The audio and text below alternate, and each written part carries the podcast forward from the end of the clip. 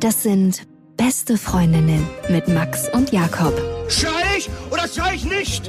Und du sagst es mir nicht, aber ich schrei aber nicht. Leg mich doch am Arsch. Der ultra ehrliche Männer-Podcast.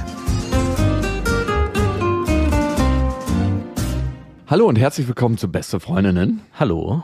Euer Abführmittel für die Ohren. Unser Thema heute, wie du da immer noch drüber lachen Ja, kannst. ich finde, es ist einfach, wer hat sich das ausgedacht? Ein iTunes-Reviewer, ne? Ich glaube schon. Das ist nicht von uns. Wir sprechen heute darüber, wie man einen Seelenficker los wird. Und das ist unser Thema. Es gibt eine kurze Antwort und natürlich gibt es eine lange Antwort. Und es gibt auch auf zwei Ebenen eine Antwort, nämlich wie wird man kurzfristig einen Seelenficker, Ja. einen einzigen los und wie wird man Seelenficker in seinem Leben los. Wie schafft man es nicht mehr seelengefickt zu werden? Ganz genau. Ich habe selber darauf keine wirkliche Antwort. Noch, noch nicht. ich muss mir da noch hier on the fly Gedanken machen. Ich habe mir in dem Buch, was wir gerade schreiben, habe ich ein Kapitel fertig geschrieben. Und da äh, eine Seelenficker-Story von mir selber. Und genau diese Frage habe ich mir am Ende auch gestellt. Was hätte ich eigentlich anstelle der Frau getan, um das alles zu wissen, was ich gemacht habe und wie wäre ich mich am Ende losgeworden? Aber das klären wir vielleicht jetzt. Das ist auch ein Problem, ne? Ich, und darauf gehen wir auch gleich ein, dass als Mann merkst du ja schon, die Frau wird gesehen fickt und die Frau nicht. Natürliche Selektion. Auf Instagram und Facebook sind wir am Start. Und ich frage mich, wie viel passiert auf Facebook noch? Facebook ist tot. Glaubst du wirklich? Nicht ganz, weil da kriegt man immer die Infos, was so bei uns passiert. Also in Sachen, die mehr Informationen brauchen, was mit unserem Festival passiert. Wir machen ja am 28.07. in Potsdam bei Berlin an einem wunderschönen See, wo ich schon mal nackt baden war. Der See ist nicht mehr kontaminiert, ist wieder zum Baden freigegeben, keine Sorge. Äh, wird auch nur Nacktbaden erlaubt sein, oder? Am Festivaltag. Am Festivaltag ist wirklich nur nackt baden erlaubt und, oh nee, das wird so ein, wenn das ein FKK-Festival wird. Wäre schön eigentlich. Da wird auch die Leibesvisitation am Anfang etwas einfacher von den Securities. Wir sind auch Security Guards am Anfang. Mit Gott. Maske. Es braucht nur einen Gummihandschuh. Ey, mal, es ist eigentlich bei dir hier heute los. Es ist so unfassbar warm. Ich ziehe mir jetzt erstmal die Socken aus. Nee, bitte nicht. So, und das findet in Potsdam am See statt. Und um das alles immer mitzukriegen, ist es gut, äh, bei Facebook auch am Start zu sein oder bei Instagram. Und da machen wir auch immer sehr schöne Stories, einmal im Jahr. Einmal im Jahr, genau. Es ist wirklich anstrengend. Also wir followen ja auch ein paar und ich denke, das mal jeden Tag irgendwie 20 Videos rauszuhauen. ich bin gerade so gut gelaunt. Bist du gar nicht. Du bist schwer depressiv. Und ich meine, wenn wir uns sehen, sind wir eh beide immer schon schlecht gelaunt, dass wir uns schon wieder sehen müssen. Und dann noch irgendwie ein tolles Instagram-Video hochhauen. Naja. Aber gut, wir sind wenigstens authentisch da und lassen unsere schlechte Laune auch über Instagram raus. Ein weiterer Kanal für uns, den wir instrumentalisiert haben, um schlechte Laune zu verbreiten. Das ist gut. Und wir kriegen die schlechte Laune natürlich auch zurück von euch, nämlich auf iTunes in den Rezensionen. Und wir haben da schon bald jetzt 1000 Bewertungen und die gehen natürlich nicht spurlos an einem vorbei. Und wir lesen immer wieder ein paar vor. Wir haben hier Schnack mit Kumpels, jetzt oder nie. Wenn ich meine heterosexuellen Kumpels länger nicht gehört habe, sie und ihre unverfrorene Meinung zu Beziehungen, Frauen etc., höre ich Max und Jakob gebannt zu. Die ersten Folgen waren rauer, aber gut, wir werden alle irgendwann erwachsen. Rau, das erinnert mich immer so an Sportlerfüße von so älteren Männern. Schön der Hacken, schön abrubbeln. Wir können auch gerne wieder rauer werden, wenn du das willst. Wir dachten ja, mit der letzten Folge sind wir richtig schön rau wieder. Und als ich mir den nochmal angehört habe, dachte ich, wir sind wie so zwei pubertierende Bubis, die irgendwie sich ein bisschen beeiern über Penisse. Ja, heute wird's auf jeden Fall schön rau, also keine Sorge. Wir sind der Bimstein für eure Ohren. Wir haben hier noch eine zweite, ein Sternbewertung. Vielleicht bin ich zu prüde von Chaosmacherin. Aber was die beiden hier von sich geben, finde ich einfach furchtbar. Ich habe drei Episoden angehört und dann aufgegeben. Ich würde nicht mal sagen, dass die frauenfeindlich sind. Es ist einfach sexistisch und zwar nicht nur für ein Geschlecht, sondern gleich für mehrere. Und jetzt kommt in Anführungsstrichchen, was viele Frauen nicht wissen, Männer denken, wenn sie eine hübsche Frau sehen, immer dass sie mit ihr schlafen möchten.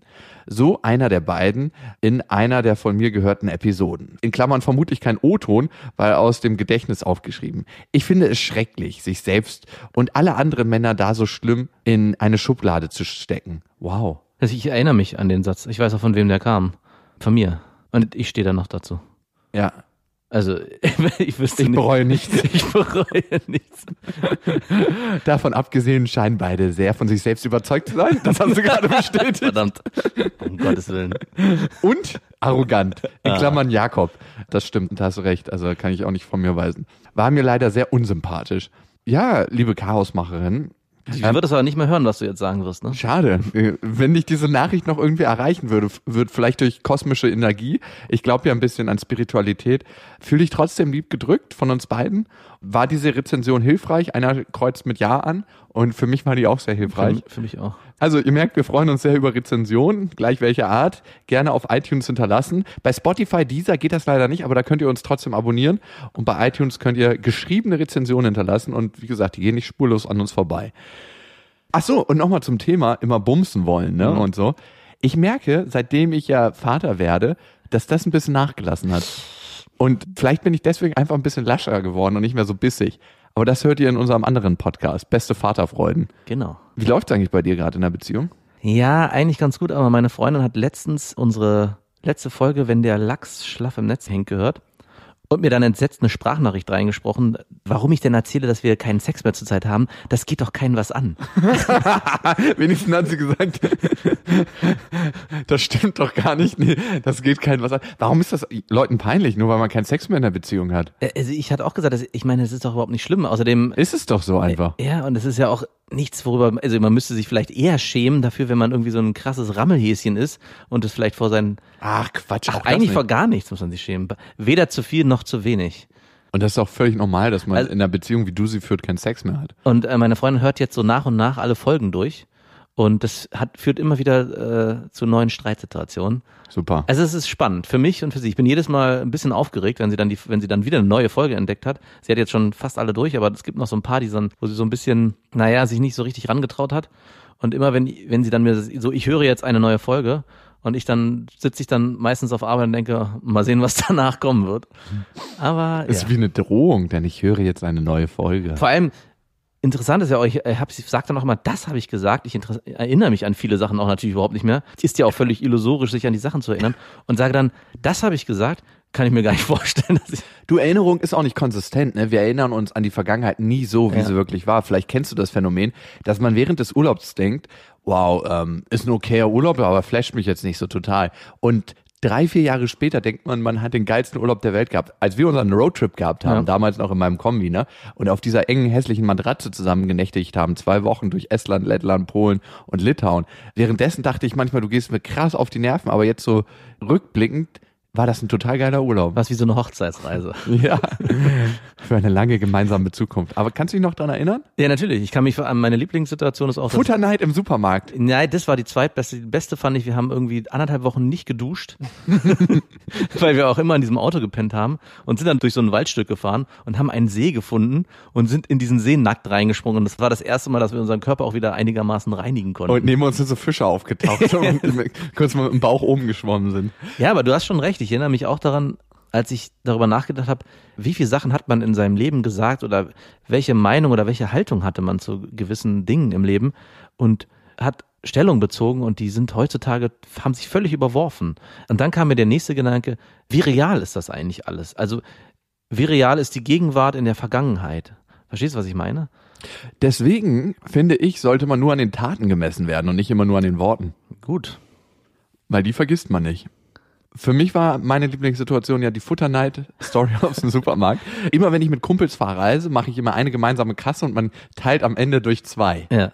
Und immer wenn man sich dann was kauft im Urlaub, fühlt sich das ja nur halb so teuer an. Aber man weiß, der andere muss das zur Hälfte mitzahlen. Aber es führt natürlich auch dazu, dass man so einen richtigen Futterneid entwickelt. Und besonders, wenn man so verfressen ist wie wir beide. Ich habe heute ungefähr 9000 Kilokalorien zu mir genommen. Ich war heute brunchen und ich habe hab wirklich acht Teller gegessen. Ich dachte mir nur so, ihr verdient an mir nichts. es war zwar überwiegend gegrilltes Gemüse, aber ich war auch an dem Nachtisch-Ding drei oder viermal dran und ich habe Sachen gegessen, die ich schon Ewigkeiten nicht mehr gegessen habe. Wir waren auf jeden Fall im Supermarkt, Max und ich, und ich habe so leckere Sachen eingekauft aus der Süßigkeitentheke. Ich war damals noch ein bisschen ungesünder, jetzt ernähre ich mich ja wirklich richtig Clean Food mäßig. Und dann hast du dir auch immer genau das Gleiche eingepackt und ich habe irgendwann gedacht, ey du Spaß, dass du es mir nicht gönnst, eine so eine Schokoschnecke mehr zu haben als ich. Nein, nein, ich brauche genauso viel. Und wir wollten, wir haben es dann am Ende gar nicht geschafft, aber es ist ein richtiger Hausfrauenstreit an der Kasse noch. An der Kasse, ja. Richtig geil. Ich mich umgedreht und dann so weggelaufen und dann so mit Nachrufen Und richtig zwei Stunden Stille im Auto.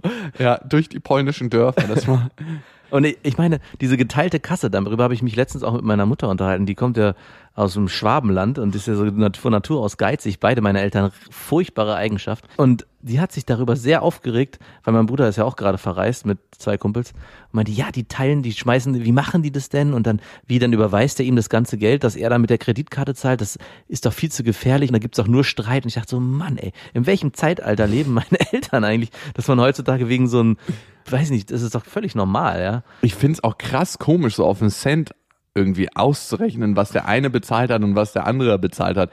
Ich habe einfach die Erfahrung in meinem Leben gemacht, je mehr ich es rauslasse, je mehr ich fließen lasse, desto mehr erreicht mich irgendwann auch der Strom. Aber nicht nach dem Motto, Menschen sind wie ein Bankkonto, ich zahle darauf ein, um irgendwann wieder abheben zu können, sondern eher nach dem Motto, Geld ist ja nicht weg, es ist nur woanders. Wenn man genug davon hat, das ist Nein. kein Problem. Nee, das klingt jetzt krass überheblich, aber ich habe das schon immer gemacht. Naja, ich verstehe schon, was du meinst. Ist auch eine Eigenschaft, die ich mir von dir abgeguckt habe, die ist, es führt auch dazu, dass man weniger konsumiert. Also das ist mir auch aufgefallen. In dem Moment, wo man mehr Geld oder da nicht so ein so einen Wert drauf legt, wie viel hat es jetzt kostet jetzt drei Euro oder wenn ich einen Kumpel einlade irgendwie beim Essen, führt es dazu, dass man selber weniger braucht. Ist ganz komisch. Auch ich hatte letztens auch eine Diskussion mit meiner Freundin darüber. Irgendwie wollte sie, dass wir nochmal gucken, wie viel wir ausgeben. Und ich so, hey, ich gebe da überhaupt nichts. Ich kaufe mir gar nichts. Also es gibt keinerlei Wertgegenstände, die ich mir in irgendeiner Form kaufe, außer ich brauche sie wirklich. Also, Was braucht man wirklich? aber was braucht man wirklich? Ein leidiges Thema. Geld ist ein leidiges Thema. Zurück zum Hauptthema. Wie wird man Seelenficker los? Und es gibt einen langen Weg und einen kurzen Weg. Und ich glaube, für den kurzen Weg könnte ich mal eine kleine Anekdote erzählen. Bitte. Ich war mit einer in einer Affäre und das war eine, die hatte ich über Tinder kennengelernt damals, als es noch richtig gut ging.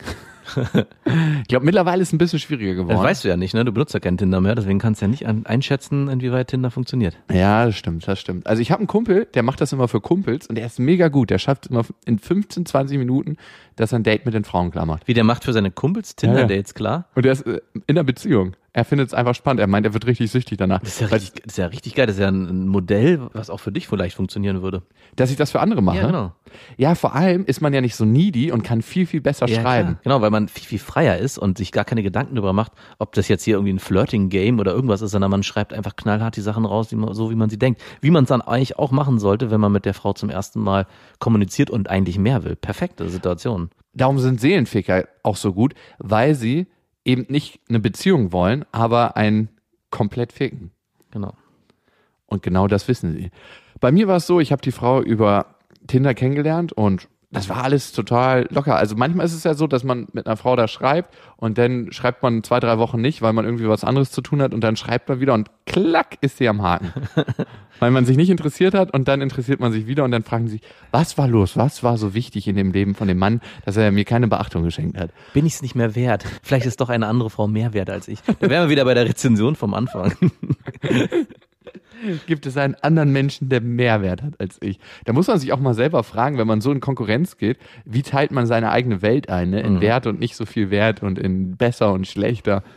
Wow, wenn man in diesem Schema immer denkt, Mhm. Willkommen in meiner Welt äh, vor zehn Jahren. wirklich, war das so? Naja, auf jeden Fall. Oh, wie anstrengend. Wir sind eher sehr stark geprägt von unseren Müttern und ich glaube, es kommt auch gerade aus der Schulzeit, dass ich weiß gar nicht, wie das war. Meine Mutter hat sich nimmer nie richtig krass gefreut, wenn ich gute Noten hatte, aber war immer sehr negativ, wenn ich schlechte Noten hatte und es ging dann in so eine Richtung, naja, mehr kannst du ja eh nicht. Also ich übertreibe jetzt mal krass. Ne? Boah, ey, wie hast du das ausgehalten? Ja, ich frage mich manchmal auch. Alter, und so negativ motiviert. Es gibt ja Leute, die sind angstmotiviert, deren Leben ist dominiert von Angst. Und ich meine, man muss eigentlich auch Mitleid und Mitgefühl haben, aber mich macht das so wütend. Ich habe da mal mit meinem Coach drüber gesprochen. Warum machen mich Menschen, die negativ sind und die sich immer in so eine Opferstellung bringen und eine Opferhaltung so wütend? Ja. Weißt du warum? Warum?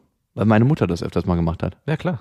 Und ich kann das immer noch nicht ertragen. Mich macht das richtig aggressiv, also richtig, richtig wütend. Aber, aber schlimm wird's. Bei mir ist es so, dass mich das genauso wütend macht, aber ich habe selber die Anteile. Also bei mir macht es mich dann immer so, also mittlerweile nicht mehr so stark, aber früher hat es mich selber bei mir nicht gestört, weil ich das war so mein, ich dachte mal, das gehört zu mir, ich bin halt Pessimist und negativ. Aber bei anderen hat es mich wütend gemacht, wenn die so krassen negativen Blick auf alles hatten und immer alles so schwarz gemalt hatten. Und wir haben ja auch immer die Diskussion, ne? ist es besser Pessimist oder Optimist zu sein? Und du sagst, es ist besser Pessimist zu sein? Und ich sag Optimist, weil ich mich die ganze Zeit schon darauf freue, bis ich dann scheiter. Ja, genau. Wir hatten letztens genau so eine Situation, du hast mir eine Nachricht geschrieben, ey, das und das hat geklappt. Und ich sagte, schön, dass es geklappt hat. Ich kann mich darüber freuen, aber stell dir mal vor, ich wäre mit der Haltung rangegangen.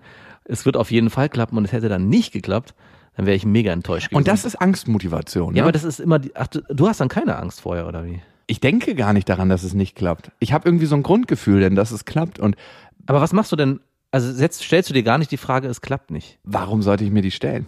Also, was, Die ist für mich zum Beispiel so essentiell wichtig. aber was bringt dir diese Frage? Sicherheit. Warum denn? Weil du dann immer in deinem sicheren Rahmen bist? Meine Welt, die funktioniert eh nicht. Also was bringt dir diese Haltung?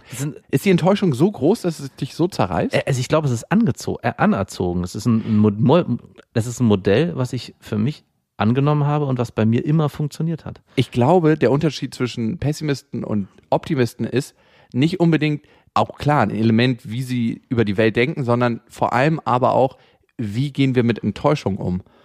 Und Enttäuschung ist für mich so, pff, du, ich arbeite ja in den Medien, ne? Und Ja. die Medien sind einfach mal voll von Enttäuschung.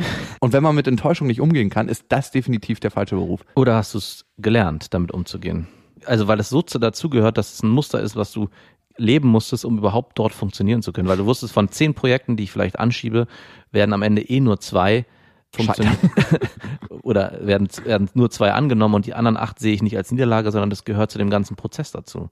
Ja, das ist auf jeden Fall ein wichtiges Element, dass ich irgendwann gelernt habe, nicht mehr zu sagen, das klappt und wenn das nicht klappt, dann bricht meine Welt zusammen, sondern wenn es nicht klappt, habe ich noch ein anderes Projekt oder mache ich das oder mache ich das. Ja. Also mich aufzustellen wie eine Spinne, die in diesem Konstrukt funktioniert. Klar gibt's trotzdem Enttäuschungen und das ist auch ein Bestandteil Enttäuschung, aber viel mehr erfreue ich mich an den Erfolgen, als dass ich mich von den Enttäuschungen niederschlagen lasse. Aber ich glaube, das ist was Tieferes, das ist was in der Erziehung. Mein Vater ist ja schon, seitdem er, weiß nicht, 20, 21 ist selbstständig. Und in seinem Denken und in seiner Struktur, die er mir vermittelt hat, gab es eigentlich immer nur anpacken und wenn man lange genug probiert, irgendwas zu machen und hartnäckig genug daran arbeitet, dann wird das irgendwann klappen. Es führt eigentlich kein Weg daran vorbei. Also jetzt reden wir nicht, äh, olympisches Gold im, im Bachenturn bei den Frauen zu gewinnen, wenn ich das jetzt anstreben würde. Ja. Aber irgendwie Sachen, die auch realistisch sind. Verstehst du, was ich meine? Ja, ich verstehe absolut, was du meinst. Ich versuche nur gerade zu überlegen, wie ich das. Also ich habe ja vorhin gesagt, dass diese negative Herangehensweise mir hilft oder so eine Art Sicherheit gibt. Und ich frage mich gerade, wenn du sagst, du stellst dich auf wie eine Spinne, ob es vielleicht auch damit zusammenhängt. Vielleicht müsste ich mich auch in meinem Leben mehr aufstellen wie eine Spinne und nicht immer nur auf einer oder maximal zwei Säulen stehen. Aber hat es nur beruflich damit zu tun oder sag, ist es Nee, in allen in der Bereichen? Frauenwelt hatte ich mich auch lange aufgestellt wie eine Spinne. Genau. Also es führt ja am Ende dazu, dass du immer so viele Alternativen hast, dass du dich nie festbinden musst. Wie gesagt, nicht nur bei Frauen, sondern auch in allen Bereichen deines Lebens. Ja, und das hat zur Kehrseite natürlich auch, Genau. Wie lässt du dich auf eine Sache wirklich ein? Wollte ich gerade sagen. Und das lerne ich jetzt Stück für Stück, mich auf eine Sache wirklich einzulassen. Also ist der Optimist eigentlich Der größere Pessimist? genau?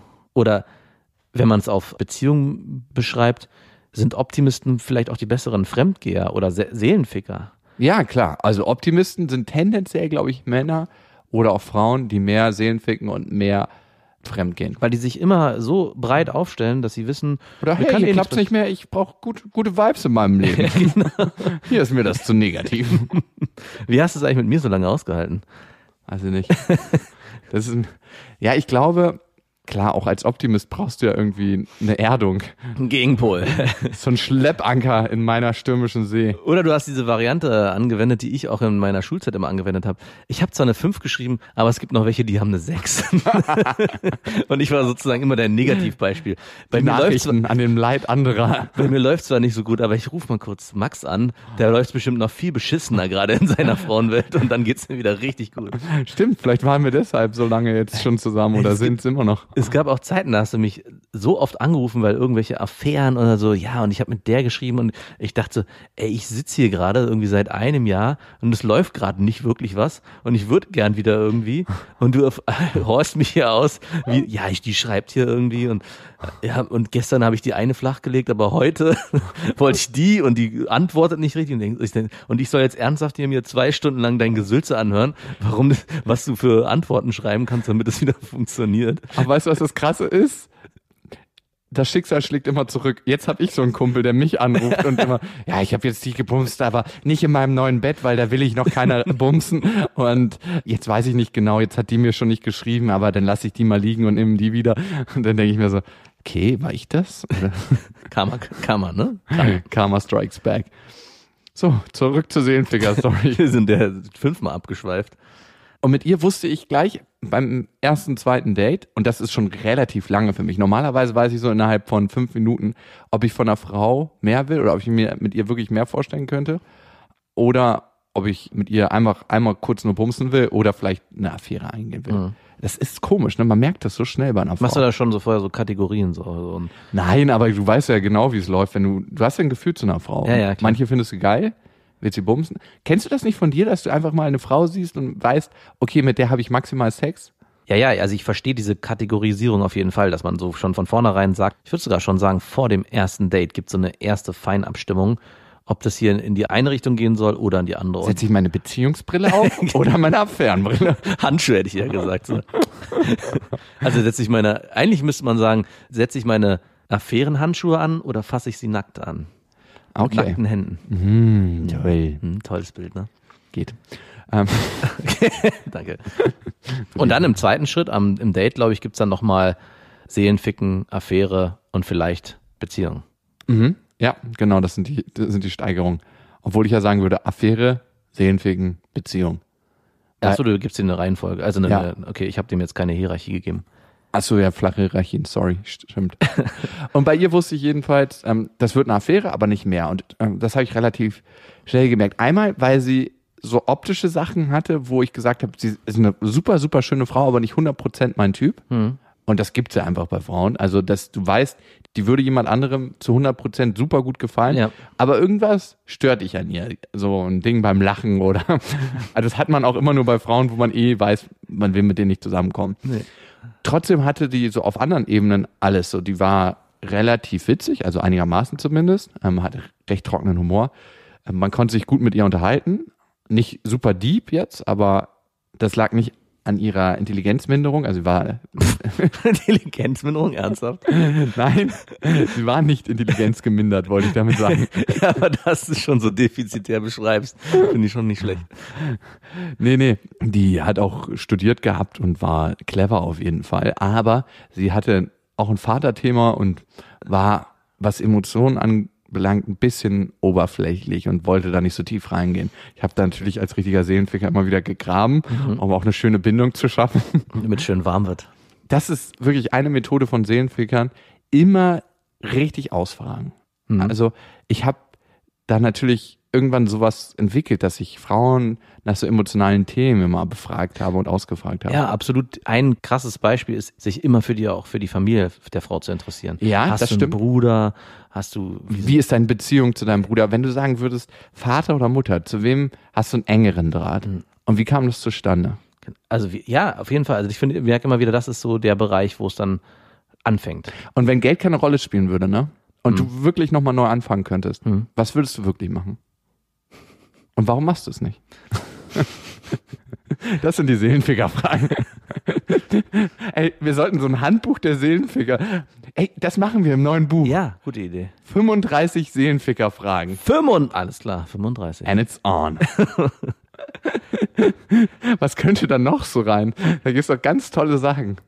Na, ich war immer so auf der Ebene, dass ich immer versucht habe, eine Ebene zu schaffen, wo man sich spürt, über dem, über der Oh. Sprache hinaus. Seelenficker 2.0. Ja, dass man, dass es hier eine Verbindung gibt, die, also ich spüre was. Spürst du es auch?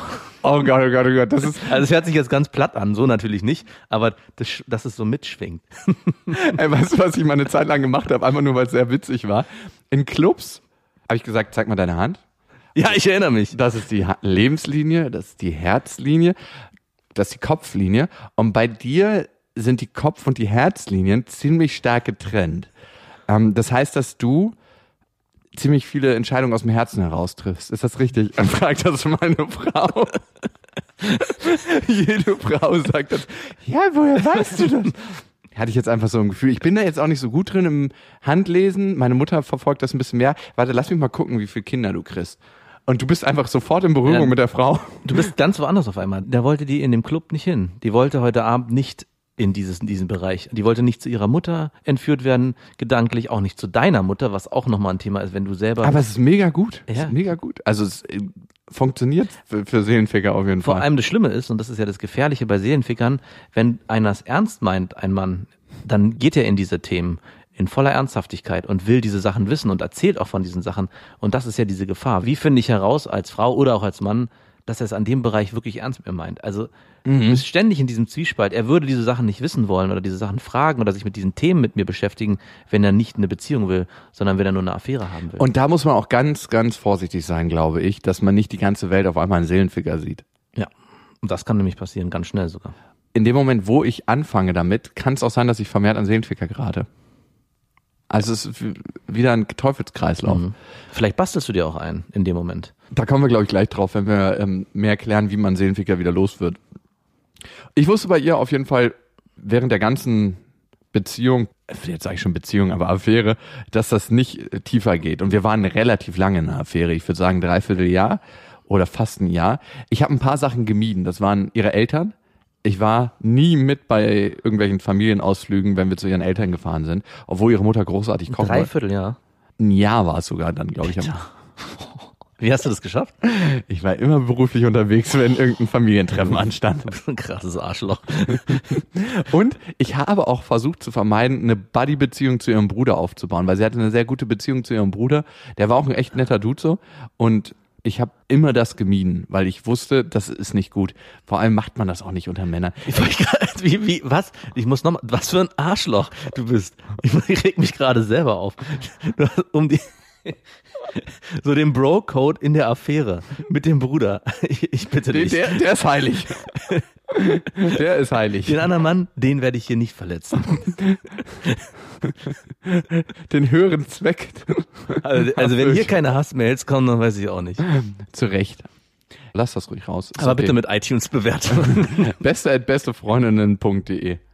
Und irgendwann hatten wir dann eine Verabredung. Wir waren, glaube ich, auf einer Lesung zusammen. Das hatte sie rausgesucht. Das fand ich bei ihr übrigens super, super stark. Und es war auch eine Sache, die mich lange mit ihr verbunden hat. Die hat immer so kulturelle Leckerbissen gehabt, dass sie sich total drum gekümmert hat. Was machen wir denn heute Abend? Und ich konnte wirklich, kennst du das, wenn im Urlaub übernimmt ja immer einer irgendwie Ja. die Initiative und wenn man jemanden hat, der die Initiative äh, macht, kann man sich sozusagen in so eine aufgespannte Hängematte hinter den reinlegen und einfach alles passieren lassen und dann links und rechts die Cocktails annehmen und ab und zu sich mal einreiben lassen mit Sonnencreme. So eine war das. Traumhaft. Das war super. Normalerweise bin ich immer der, der die Initiative übernimmt. Auch auf dem Roadtrip, oder? Den wir hatten. Ja, schon. Aber also ich würde jetzt schon sagen, ein bisschen hat sie, also ich würde mir gerne, also man, wir hatten ja von das Thema, wie viel Erinnerung ist noch real. Und ich mache mir jetzt die Welt so schön, wie sie sie gerne hätte. Und ich würde schon sagen, 40 Prozent habe ich auch gemacht. Hm, okay. Also ich weiß es nicht mehr 100 Prozent. Aber ich glaube, wir haben uns auch richtig krass treiben lassen einfach.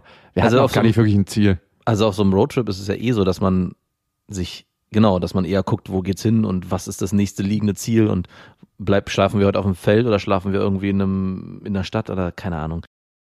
Und wir waren dann auf dieser Veranstaltung, wir zusammen auf der Lesung. Und ich glaube, wir hatten uns auch ein, zwei reingestellt und sind dann zu ihr gefahren. Vor ihrer Tür meinte sie dann so, ich dachte eigentlich, jetzt kommt das normale Programm, hochgehen, reiben und einschlafen. Ich weiß auch immer noch, dass sie ziemlich fordernd im Bett war. Also sie hat mich richtig krass derbe durchgeritten. Ach sie? Ja, kennst Ja, du so okay. Frauen, die so richtig Muskeln in den oberen Unterschenkeln haben und dann diese, diese Dip-Technik so richtig lange machen können. Ja, ja. Ey, das finde ich faszinierend, wenn das Frau so eine Frau für 20 Minuten durchhält, bis die 20 Minuten? Ja. So lange kam es mir vor. Aber du weißt, weiß, Sex ist immer, kommt einem immer länger vor, als es tatsächlich ist. Also sie hatte auf jeden Fall da äh, sehr ausgeprägten Betrieb und ich hatte mich dann schon darauf eingestellt, weil das Normalität war. Und man muss sagen, dass ich die letzten Wochen, die letzten zwei Monate schon so gedacht habe, eigentlich musst du das jetzt langsam zu Ende bringen. ihr irgendwann sagen, du, du merkst ja selber, das führt hier mit uns beiden zu nichts. Das ist zwar mega angenehm und cool, aber ich hatte auch irgendwann das Gefühl, wir halten uns gegenseitig auf und ich war manchmal dann an dem Punkt, dass ich die Frau nicht aufhalten wollte. Eigentlich den für sie zu finden, der ihr wirklich gut tut. Das ist sehr, sehr lobenswert, ne?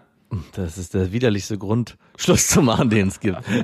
Ich will dich nicht aufhalten, du hast einen besseren verdient. ist, eigentlich ist es der Satz, es ist, es ist nicht, nicht du bist es, ich bin schon, ich bin es. Ich, Boah, diesen Satz hasse ich auch. Und ich hatte schon mit den Gedanken gespielt und habe jetzt versucht, einen Moment abzupassen, aber irgendwie kam der Moment nicht. Und irgendwie war es dann auch jedes Mal, ach, jetzt kann man auch nochmal bumsen. So. und äh, bevor ich hier mit der Wahrheit rausrücke und nichts mehr geht, sollte noch was gehen. wir standen vor ihrer Tür, sie wollte gerade aufschließen, unten vor so einem Mehrfamilienhaus. Und dann meinte sie, ähm, ich wollte mich gerade so mit dir durch die Tür drängen. Du ist, glaube ich, nicht gut, wenn du mit hochkommst. Und ich so, ja, äh, okay, warum nicht? Naja, gut, dann klären wir das jetzt. Und ich so, oh shit. Ich habe mir überlegt, das führt zu nichts. Ich habe das gemerkt, ich habe mit meinen Freundinnen drüber gesprochen und irgendwie haben alle gesagt, das muss doch in irgendeiner Form auf eine Beziehung hinauslaufen. Ihr macht so viele Sachen zusammen, ihr habt guten Sex, ihr kocht zusammen, ihr kuschelt auch und irgendwie ist es komisch, dass das keine Beziehung ist. Und die hatten recht. Und ich habe das Gefühl, es führt zu nichts. Darum lasst es lieber jetzt beenden. Und ich so, jetzt, jetzt? Also ja, jetzt. Und ich dachte so, oh fuck, ey, krass. Ich wollte noch bumsen. Also ich hatte kurz noch gedacht, ob ich noch frage, können wir noch einmal einen Abschlusssex haben? Wäre das unhöflich gewesen? Äh, für dich nicht, nein. Also ich kenne den guten Abschiedsex, der ist wichtig, den, den sollte man noch mal haben. Ich finde den auch wichtig. Das wäre unmöglich gewesen, natürlich. Naja, für sie wäre es wahrscheinlich, sie hat sich innerlich schon getrennt gehabt, ne? Aber für mich wäre es problemlos möglich gewesen. Hätte hier ein ordentlicher Abrieb stattfinden können. Der wäre bestimmt richtig geil gewesen. Aber ich, ich hatte auch kurz gedacht, ey, machst du das jetzt? Fragst du jetzt nochmal nach einem letzten Abschiedssex? Aber ich wollte mich dann auch nicht lächerlich machen, wenn ich dann frage und sie so, nein, was denkst du dir überhaupt? Und ich wusste, dann wird es noch schwieriger. Und die Frage war ja, wie wird man einen Seelenficker los? Ja. Easy, ganz knallhart, genau so. Ja, genau so. Du, ich habe mir überlegt, das führt zu nichts, Peng, aus und Ende. Und die Frage ist, was hat's mit dem Seelenficker gemacht? Also was hat's mit mir gemacht? Für mich war es auf einmal so, oh Mensch, erst so, ich hätte doch gern noch mal mit dir gebumst. Und dann wurde es ein bisschen stärker von wegen, wow, warum hat die Frau mit mir Schluss gemacht? Und ich glaube, der wahre Zweifel steckt nicht unbedingt in der Seelengefickten, sondern in dem Seelenficker selber. Und darum agiert er so. Ja, und vor allem hat sie dir das Privileg weggenommen, selber die Sache zu beenden. Und das macht was mit mir. Ja, und das macht auch was mit dem, mit jedem Seelenficker. Weil die ganze Sache ja immer darauf aufbaut, dass es eh ein, ein dass es endlich ist für einen. Und man aber selber die Sache in der Hand hat. Und in dem Moment, wo mit dir Schluss gemacht wird, fängt ein Seelenficker an, darüber nachzudenken, ist es vielleicht doch auch mehr für mich? Also perverserweise in dem Moment könnte es entstehen, und das ist die große Gefahr bei der Sache, dass der Seelenficker sich sagt, oh, vielleicht geht hier doch mehr. Und wenn dieses Gefühl, Was doch. wenn dieses Gefühl rüberschwingt, ist man wieder, jetzt in dem Fall deine Affäre, in der Situation, ach, vielleicht will er meint das ja doch ernst. Und dann geht diese knallharte Trennung verloren und wir sind, es, es geht wieder von vorne los. Ja. Und wenn der Seelenficker merkt, dass das klappt, das kann dann auch wiederum schwierig sein. Aber ich habe nicht unbedingt das Gefühl gehabt, dass das bei der gegangen wäre. Ja, glaube ich auch. Hört sich auch nicht so an. Ich hatte das Gefühl, das ist knallhart, das meint die jetzt so und ich kann mich eigentlich auf den Kopf stellen. Und alles, was ich jetzt mache, ist nur noch lächerlich. Darum, ich habe es nie wieder probiert. Wir hatten nie wieder telefoniert, gar nichts. Peng. Hast du sie mal, willst du sie mal anrufen jetzt? Jetzt gleich? Ich schreibe ihm mal eine Mail. Aber hat ja eigentlich gar keinen Sinn. Was wollen wir denn miteinander? Na, nix. Ich würde mir mal, inter- mich interessiert schon manchmal, wo sind die ganzen Verflossenen, was machen die gerade? Und wie würden die reagieren, wenn man einfach mal anruft? Und Wo mal, ist mein Handy? Ach shit, nein, die kennt den Podcast. Stell mir vor, ich rufe sie jetzt an, das ist auch Verletzung des Persönlichkeitsrechts. Und stell das auf laut, das wäre zu lustig, oder? ja, ist ja zu, ah, was machen wir nicht? Seelenficker. Es gibt noch eine andere Methode, Seelenficker loszuwerden. Und zwar der lange Weg. Nämlich zurückficken. Mhm. Und damit tut man auch oftmals einen Dienst an der Menschheit, weil der Seelenficker damit eins zu eins zu spüren bekommt, wie sich das anfühlt, gefickt zu werden. Und das könnt ihr langsam steigern, die Dosis. Es ist so, als ob ihr dem Seelenficker Gift untermischt. und erst will und will und will er keine Bauchschmerzen kriegen und auf einmal krepelt er sich jeden Tag nur noch mit Bauchschmerzen vom Tisch weg. Ja. Dann erhöht er die Dosis. Irgendwann sieht er nur noch trüb. Und ihr macht weiter und weiter. Und er ist irgendwann auch wirklich angewiesen auf jedes Mittagessen, weil er sich nicht mehr selbst versorgen kann. Aber er erhöht und erhöht die Dosis. Und wie macht man das genau, lieber Jakob? Was sind die Methoden eines Seelenfickers? Die muss man sich ganz genau angucken. Und die eigentlich Eins zu eins spiegeln. ganz genau. Ihr werdet merken, dass sich Seelenficker vehement dagegen wehren werden. Also wenn ihr die 35 Fragen der Seelenficker dem Seelenficker stellt, Seelenficker reden gar nicht so gerne über sich selber. Nee. Weil Fragen bringen Sicherheit. Oder wenn sie über sich reden, dann hat es immer einen, einen Aspekt von Unehrlichkeit. Und es sind meistens schon eingeübte Sachen, die sie schon öfters mal erzählt haben. Also ich persönlich erzähle auch selten ganz, ganz viele intime Sachen über mich. Also jetzt hier vielleicht. aber Gott. wenn ich so in Beziehungen bin, also jetzt mit meiner Freundin geht das, aber sonst in den ganzen Affären habe ich eigentlich nie über mich geredet, sondern habe mich immer in die sichere Frageposition begeben. Also wie ist das für da, dich? Wie ist das für dich? Und was hast du für eine Beziehung das- zu dem? Entschuldigung. Ja, das hast du auch am Anfang mit mir gemacht, auch hier im Podcast. Ich Ja. erinnere mich. Wenn ihr die ersten Podcasts hört, das war einfach ein- eine Fragemaschine. Ja, aber, aber holla. Der Fragomat. Und ich als Medienunaffin habe alles einfach beantwortet, wie mir die Schnauze gewachsen ist. du bist in die Falle reingetan. Und ich habe immer gemerkt, wenn Frauen mir Fragen gestellt haben, war es mir oftmals unangenehm. Aber das ist jetzt nicht mehr so stark ausgeprägt wie früher. Aber ich begebe mich da auf wackeliges Eis, weil das war immer ein Terrain, was ich nicht geübt habe. Oder, was machen sie den Ficker noch gerne? Spontan mal eine Verabredung absagen, weil sie eigentlich heute nicht so einen Bock haben. Ja. Wenn man das mit Seelenfickern macht, das macht die Fuchsteufelswild. Aber man muss durchhalten. Ja, man muss durchhalten. Also durchhalten heißt dann nicht um vier Uhr nachts, wenn er dann sich vollgesoffen hat, "Ja, ich komme jetzt zu dir. Nein, kommst du nicht. "Ja, Ich komme jetzt zu dir. Okay. Ich bin bereit. Ich bin, ich hab's jetzt gar nicht mehr geschafft, mir die Beine zu rasieren. Du kannst nicht kommen. So eine Antworten kriegt man. Hey. Bein rasieren. Ich war letztens schwimmen äh, mit meiner langweilig Tochter meiner, mit meiner Familie. Oh, pack das in beste Vaterfrau. Nein, und da war eine Frau, die hatte richtig krasse Beinbehaarung. Also so wie ich. ja, und das ist schamlos gut für die damit Hydrodynamik beim Schwimmen. Nicht gut für den Filter von, der, von dem Pool. Und das Krasse war, ich war nicht angewidert, weil die so selbstbewusst damit rumgelaufen ist. Die war auch mit ihrem Mann dort und die war auch keine unattraktive Frau. Das war jetzt nicht eine, wo ich gesagt habe, okay, das Ablaufdatum ist schon lange vorbei, sondern das war okay. Ja? Also ich meine, Hat sie noch gebimst? war- ich kann mich nicht mehr genau daran erinnern. Die war auch zu alt und die war auch, war auch, es ist sowieso, die war eine Mutter. Das ist sowieso dann immer so. Aber egal. Würdest du keine Frau bumsen, die eine Mutter hat? Nein, aber in der Situation im, im Schwimmbad ist es nochmal, das, ach, das ist doch alles so nackt im Schwimmbad. Das ist so Habe ich dir von der Frau erzählt, die ich im Schwimmbad kennengelernt habe, weil sie so große Brüste hatte? da kommen wir gleich zu. Aber ich war echt irritiert, dass mich diese behaarten Beine nicht gestört haben. Also dann dachte ich, bin ich mittlerweile schon so abgedroschen, dass ich sage, okay, ist jetzt alles egal. Oder vielleicht kam das wieder mit rüber, dass sie da einfach, weil die hat es ja bewusst getragen. Sie hat sich ja nicht definitiv dafür, die waren auch richtig lang. Also so wie so, wie Armhaare, zwei Zentimeter oder so. Also richtiges Fell, wo ich dachte, und ich war einfach irgendwie begeistert davon, dass diese Frau so mutig da durchs Schwimmbad läuft. Anscheinend, Hast du applaudiert? Oder hast du was über die Schwimmbadanlage ausrufen lassen? Die Frau in dem roten Bikini. Mit den langen Du bist nicht nur eine Inspiration für mich, sondern für die Menschheit. Du trägst dein Beinhaar selbstbewusst. ich musste da nochmal an diese unsere Marke-Folge denken, deswegen schlage ich hier die Brücke. Ah, okay, okay. Cross-Teaser sind sehr, sehr wichtig. Hm. Die Frau, die ich kennengelernt habe im Schwimmbad, Mit den großen Brüsten. die habe ich tatsächlich nur kennengelernt, weil sie so große Brüste hatte. Schön. Ich glaube, ich hatte es dir mal erzählt. Sie war mit ihren Babysitter-Kindern da. Ich habe auch erst gefragt, ob das ihre eigenen sind. Kein Sohnes Wie viel waren es denn? Zwei. Ach so, dann geht's. Also das waren Jungs im gleichen Alter da und dachte ich, einer kann zumindest nicht von ihr Und sein. wie, und wie hast du das gemacht? Mensch, du kannst bestimmt gut stillen. Nee, sie hatte so Wasserspielzeuge und ich war ja mit meinem kleinen Bruder da und mein kleiner Bruder ist ja Und hast dir was 20 geklaut Jahre jünger als ich. und hast dir was geklaut und sie erstmal nass gespritzt. Das können wir auch auf anderer Ebene haben. nee, nee. Und dann habe ich gefragt, ob ich mir so ein Wasserspielzeug mal ausborgen kann. Bringe ich auch zurück. Und eigentlich habe ich meinen kleinen Bruder ins Wasser geschickt, habe ihm das Spielzeug hinterhergeworfen und habe sie in so ein schamloses Gespräch verwickelt. So, ah, okay, cool.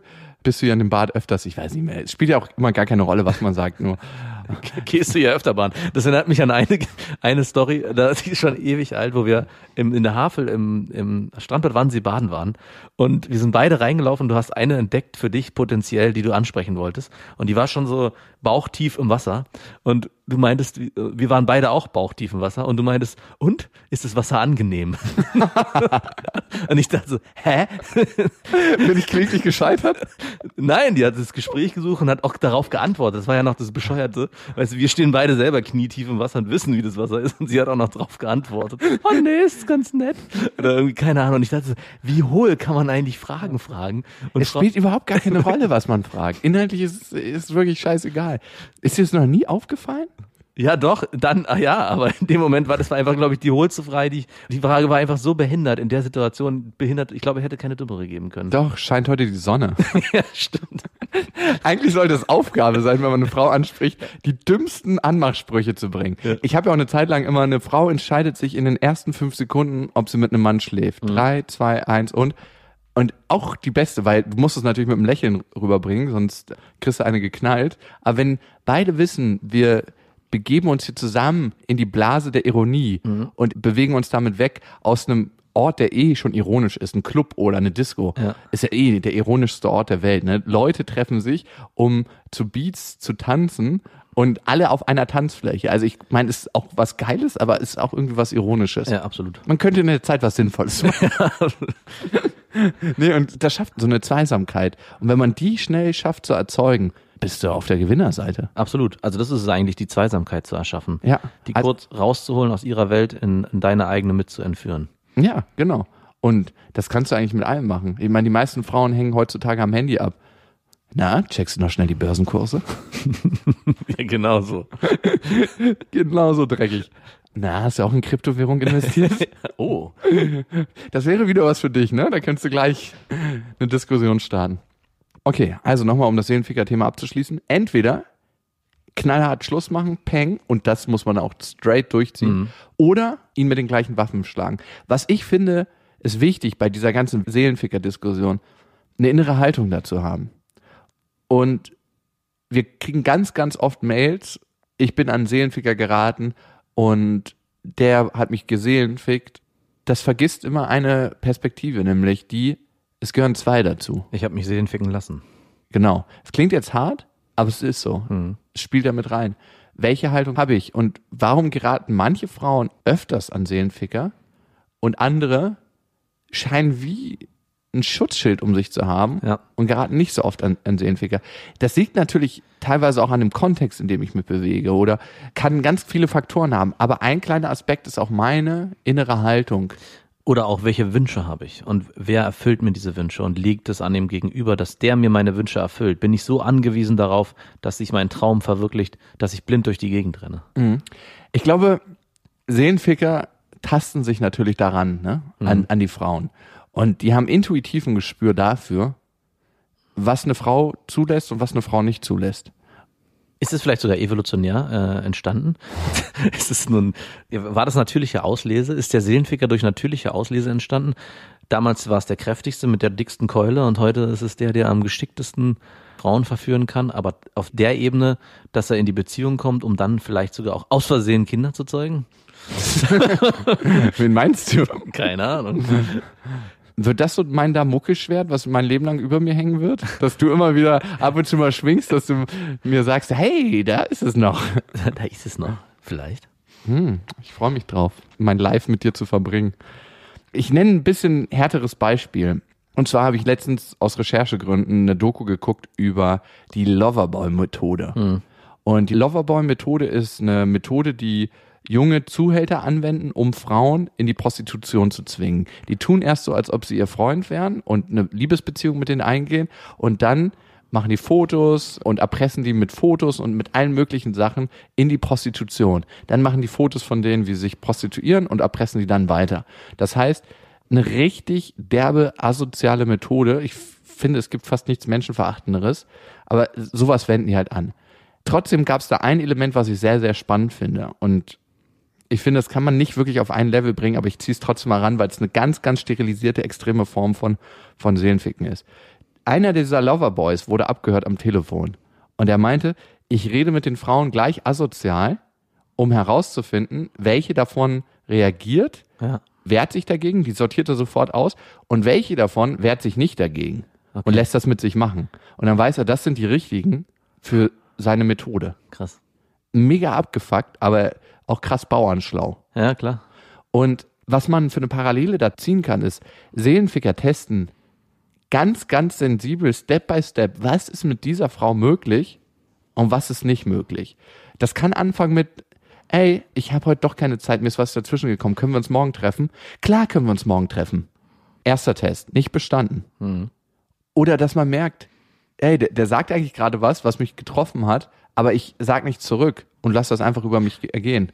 Genau, ich wollte gerade sagen, dass es bewusst verletzend ist. Also Ja. dass er nicht so, dass man es offensichtlich merkt, aber vielleicht so kleine Schwächen hervorhebt, dass es einen eigentlich so verletzt, dass man was sagen müsste, aber nicht darauf reagiert. Zweiter Test, nicht bestanden. Ja. Und man muss ja nicht gleich sagen, hey, das verletzt mich jetzt, sondern du hast auch einen kleinen Schwanz, ne? Eine klare Sprache finden. ja, eine klare Sprache finden. Und ich glaube, das ist das Kernziel. Für sich selber seinen Standpunkt erkennen, seinen eigenen Wert erkennen und den auch ganz klar definieren. Und dann erkennen ihn andere. Und das ist wie ein Schutzschild gegen alles, was kommt. Ja. Das heißt nicht, ich äh, wehre mich gegen Emotionen oder gegen die Liebe, sondern ich habe für mich meinen Standpunkt im Leben gefunden. Und ich glaube, das ist eine ganz, ganz lange Reise und das macht auch nichts, wenn das immer wieder mal in die Hose geht. Ich glaube, wir sind eigentlich auf dem Planeten, um zu lernen und um immer wieder Erfahrung zu machen in alle Bereiche. Also ich glaube nicht, dass negative Erfahrungen unbedingt immer nur negativ sind. Nein, absolut überhaupt nicht. Also ich glaube, die meisten negativen Erfahrungen in meinem Leben haben mich überhaupt erst dahin gebracht, wo ich jetzt bin. Wo bist du? Äh, nirgendwo. Aber es ist immer wieder, dass ich merke, jede negative Erfahrung ist in dem Moment so abgefuckt und so nervig und so ätzend. Aber wenn man durchgegangen ist, geht es einem danach meistens besser und vielleicht ist es auch meine pessimistische Denke schon wieder, als nach positiven Erfahrungen. So pervers es klingt, aber das erhabene Gefühl, ein Hindernis überwunden zu haben, was einen krass belastet hat, ist höher als was Freudiges zu, zu, zu machen, wo man sich danach besser fühlt, einfach nur weil man das gemacht hat. Ja, auf jeden Fall. Man nimmt sehr viel mit auf der Reise. Und deswegen meine ich, ist es auch gar nicht schlimm, wenn man auf Seelenficker reinfällt und immer und immer mal wieder. Ich glaube, das Wichtige ist für sich zu erkennen, warum ist es in der Situation so gelaufen und auch für sich zu gucken. Also nicht nur zu rüberzuschieben, das war ein Seelenficker, das war ein Arschloch, sondern wo habe ich mich nicht klar genug abgegrenzt? Wo bin ich nicht für mich eingestanden? Wo habe ich ihm das überhaupt ermöglicht, so nah bei mir zu sein, ohne für mich eine klare Grenze zu finden, Genau. was ich will, woran er bei mir ist. Und ich glaube, das ist ein wichtiger Aspekt und man muss sich nicht dafür stehen, wenn man auf Seelenficker reinfällt. Ich finde, oder auch nicht, wenn man auf die Loverboy-Methode reinfällt. Ganz, ganz viele Frauen haben sich auch unglaublich dafür Ja, geschämt. das glaube ich. Aber es zeigt einfach, dass man ein Bedürfnis hat nach Liebe, ein Bedürfnis hat, gemocht zu werden. Und dieses Bedürfnis hat einfach jeder Mensch. Das ist super natürlich. Das habe ich sehr, sehr stark. Die meisten Sachen, die man im Leben macht, die macht man, weil man geliebt werden will oder weil man gemocht werden will. Es fängt bei unserem Instagram-Account an. ich meine, wa warum macht man denn Stories und lässt andere Menschen an seinem Leben teilhaben? Also ich wollte gerade sagen, als ich hierher gefahren bin, dachte ich auch so krass über Instagram nach, weil ich, wir haben am Anfang gesagt, wir benutzen es nicht und das ist der letzte Scheiß. Und, und jetzt benutzen wir es doch, weil wir merken, das bringt uns ein bisschen näher an euch heran und wir können, haben noch eine andere Ebene gefunden, mit der wir mit euch kommunizieren können. Aber manche wünsche ich mir wieder so die Anfangszeit zurück, wo wir auch gesagt haben, fuck it, gibt uns negative Bewertungen mit einem Stern und wir versuchen das System zu durchbrechen. Ja? Also wir haben es ja uns nicht bewusst äh, auf die Fahnen geschrieben, aber ich fand so diese Haltung zu sagen, wir scheißen da auf alles und gehen unseren Weg, egal ob wo der uns hinführt, benutzen nicht die Sachen, die andere auch benutzen, nur damit man am Ende da ist, wo man vielleicht hin will, sondern wir, wir machen es einfach, egal was. Und wenn es passt, passt und wenn nicht, dann nicht. By the way, ich saß letztens im Flugzeug und bin von Wien zurückgeflogen nach Berlin. Alles in Deutschland versuche ich immer mit dem Zug zu machen, weil das halt nicht so umweltschädlich ist und Ja. alles über deutsche Grenzen hinaus muss man dann irgendwann mit dem Flugzeug machen. Und ich hatte auch nur einen Tag Zeit, darum meine innere Entschuldigung. Ich muss mich immer selber von mir entschuldigen, dass ich so Sonst laufe ich immer zu allen meinen Terminen, egal wo sie gerade sind in Deutschland. Und ich habe das Handy nicht in der Tasche gehabt irgendwie. Ich weiß nicht, es war oben ähm, locker. Sonst, ich habe um mich geguckt und alle waren einfach mal in ihren Ja. Handys. Es ist so krass, wie wir uns hypnotisieren lassen von unseren Handys mittlerweile. Und in diesen, weiß nicht, es war nur eine Stunde, habe ich so viele krasse Gedanken gehabt, die ich normalerweise gar nicht so hab, weil ich mich ja die ganze Zeit mit meinem Handy betäube. Aha. Egal wo ich bin, egal wo ich sitze, ich habe schon relativ derbe oft mein Handy draußen. Absolut. Es ist krass. Ich war heute auf Toilette scheißen und habe mein Handy vergessen.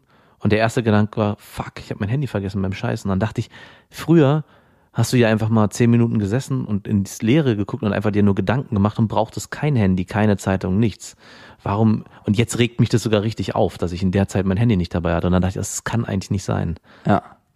Und ich habe mir jetzt ein paar Handy-Diäten selber verabreicht. Und so schnell wie Handy süchtig macht und so schnell man denkt, man ist abhängig davon, so schnell finde ich, kann man sich auch wieder entwöhnen. Mhm. Aber man muss es schon relativ konsequent machen. Und es gibt Tage, da weiß man einfach, man braucht gar kein Handy, beziehungsweise Abschnitte am Tag. Ich will es jetzt nicht so fundamental machen, so den ganzen Tag kein Handy, sondern wo man einfach mal vier Stunden sagen kann, ey, jetzt mache ich die Kiste aus. Ja. Und es macht was mit den Gedanken und es macht was mit der Art und Weise, wie man die Welt wahrnimmt. Und vor allem, finde ich, schlittert man auch total krass durch seine Zeit durch, wenn man immer am Handy ist. Ja. Weil man so hypnotisiert ist und man merkt gar nicht, wie vergeht die Zeit und peng. Auf einmal guckt man in den Spiegel nach oben, ist grauhaarig und weiß, man hat sein ganzes Leben an der Büchse gehangen. Also was mir da immer hilft, ist das Handy wegsperren, also weg oder außer Reich, weit außer Reichweite legen. Ins Kinderbett irgendwie, ne? Im Kopf. Aua, Papa, warum habe ich so Kopfschmerzen? Jetzt kriegst du die Strahlung mal ab. Es reicht manchmal schon, es aus der Sicht in eine Schublade wegzustecken, wenn man den, wenn man es gar nicht schafft, es auszumachen. Das hilft mir schon ganz oft, dass ich merke, wenn ich es nicht greifbar habe, sondern es weggesperrt habe, nicht abgeschlossen, dann kann man auch mal fünf Minuten ohne Handy. Das ist ein geiler Instagram-Post übrigens, Handy-Diät. Machen wir direkt. Was für eine teuflische Schleife. Und eigentlich kommt jetzt an dieser Stelle immer, dass wir Hörermails beantworten, aber jetzt äh, sind wir schon relativ lang Ja. und dachten uns, heute beantworten wir die im Geiste. Und seid euch gewiss, wir lesen jede einzelne Hörermail. Mhm. Aber wir schaffen es nicht mehr, jede einzelne Hörermail zu beantworten. Das ist ganz klar. Aber dadurch, dass wir sie lesen, sind wir im Geiste immer mit euch verbunden. Ja. So komisch und kitschig es sich anhört. Wir leben in diesem Moment, wo wir eure Hörermails lesen, auch euer Leben. Wollte ich gerade sagen, euer Leben. Irgendwie ist das was krass Verbindendes, finde Ja. ich. Also schreibt uns gerne weiter an beste.bestefreundinnen.de. Und wir haben ja schon oft gesagt, manchmal hilft es, klar zu formulieren und klar zu strukturieren, wie würde ich es jemandem erzählen, diese Story. Und dadurch kriegt man einen Blick von außen, Ja. weil ihr könnt euch dann die Frage manchmal selber beantworten. Und die beste Antwort auf alle Fragen im Leben kann man sich eigentlich immer nur selbst geben. Und trotzdem werden wir natürlich weiterhin versuchen, so viele wie möglich zu beantworten. Ja. Ich bin jedes Mal fasziniert von den Geschichten, die wir bekommen. Und ich würde am liebsten immer alle in den Podcast bringen und alle beantworten. Wir stellen Podcast-Rekord auf. Wie geil wäre das bitte? Wie geil. Ein Podcast-Weltrekord. Die meisten Hörermails in einer Folge. Nee, der längste Podcast der Welt. Oh Gott. Das ist, klingt jetzt schon sehr anstrengend. Das ist, oh nein, bitte nicht. ah, weiß ich nicht. Wäre eigentlich eine lustige Sache. Aber das ist immer beste, längste, größte. Na, der, bei, wir müssen Beste schon treu bleiben. Die beste, längste Podcast-Folge. Das wäre eine Idee. Wir haben heute zwei Ideen mitgenommen. Einmal 35 Seelenficker-Fragen ins neue Buch und Podcast-Weltrekord. And it's on. Und damit sind wir eigentlich auch draußen. Also so ein bisschen zumindest. Es war schön, heute mit euch die Zeit zu verbringen. Und wir sind jetzt erstmal auf Handy-Diät für ein, zwei Stunden. und egal, wo ihr gerade seid, bei der Arbeit oder irgendwie im Bett, alleine, zu zweit, zu dritt, zu viert, auf Reisen, Bis dahin, wir wünschen euch was. Das waren Beste Freundinnen mit Max und Jakob. Jetzt auf iTunes, Spotify, Soundcloud, Deezer, YouTube und in deinen schmutzigen Gedanken.